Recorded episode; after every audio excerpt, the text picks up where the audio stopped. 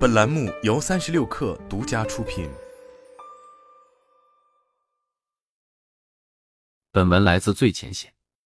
一篇在今年三月引发热议的室温超导论文，最近有了新的认定结果。当地时间十一月七日，权威期刊 Nature 宣布撤回科学家兰加迪亚斯 （Rangadias） 在今年三月发布的室温超导论文。该论文宣称，研发出一种由卤氮氢构成的新材料，可以在 eGPA 压强条件和两百九十四 K 的常温条件下实现超导。论文成果引发了强烈关注。迪亚斯当时召开发布会，各路人马涌进会议室，宁愿站着也要亲历这一可能颠覆人类能源未来的重大研究发布。成果发布后，多个科学家团队快马加鞭的开展验证，但没有人成功复现。今年五月。佛罗里达大学的高压实验学家 James Hamlin 和康奈尔大学的超导专家 Brad Ramsha 向 Nature 提交匿名信，表示迪亚斯的论文数据存在问题。他们指出，尽管论文成果中的电阻约降至零，但该电阻数据是经过修改的，并且迪亚斯团队的研究方法也存在争议，得到的零电阻可能是假象。更重要的是，他们即使按照迪亚斯的方法进行实验，得到的电阻图也与论文版本大相径庭。也就是说，现有证据没办法解释论文的零电阻数据是如何取得的。面对质疑，今年五月二十八日，迪亚斯和论文高级作者 Ashen Salamat 共同提供了关于论文研究方法的说明。但科学家们发现，通过该方法生成的数据还是与论文有出入。由于零电阻是判断材料能否实现超导的关键，论文中的零电阻数据站不住脚，其研究的可靠性因此被全盘质疑。参与说明的 Salamat 是迪亚斯的老搭档，来自内华达大学。二位不仅在学术上深度合作，还一起创业开公司，进行超导体的商业化。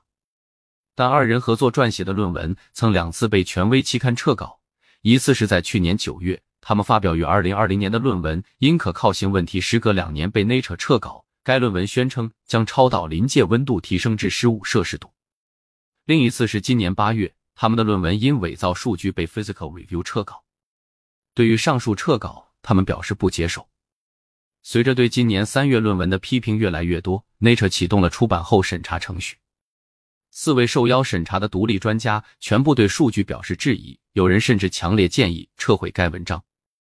据 Nature 报道，不少外部学者也认为论文漏洞较为明显，能通过发表前的同行评议让人疑惑。今年七月六日。迪亚斯把出版后审查的结果发给了论文的其他十位共同作者。九月一日，Nature 针对该论文添加了编辑笔记，提醒读者数据可靠性目前存疑。一周后，有八位共同作者提交了联名信，要求 Nature 撤回该研究。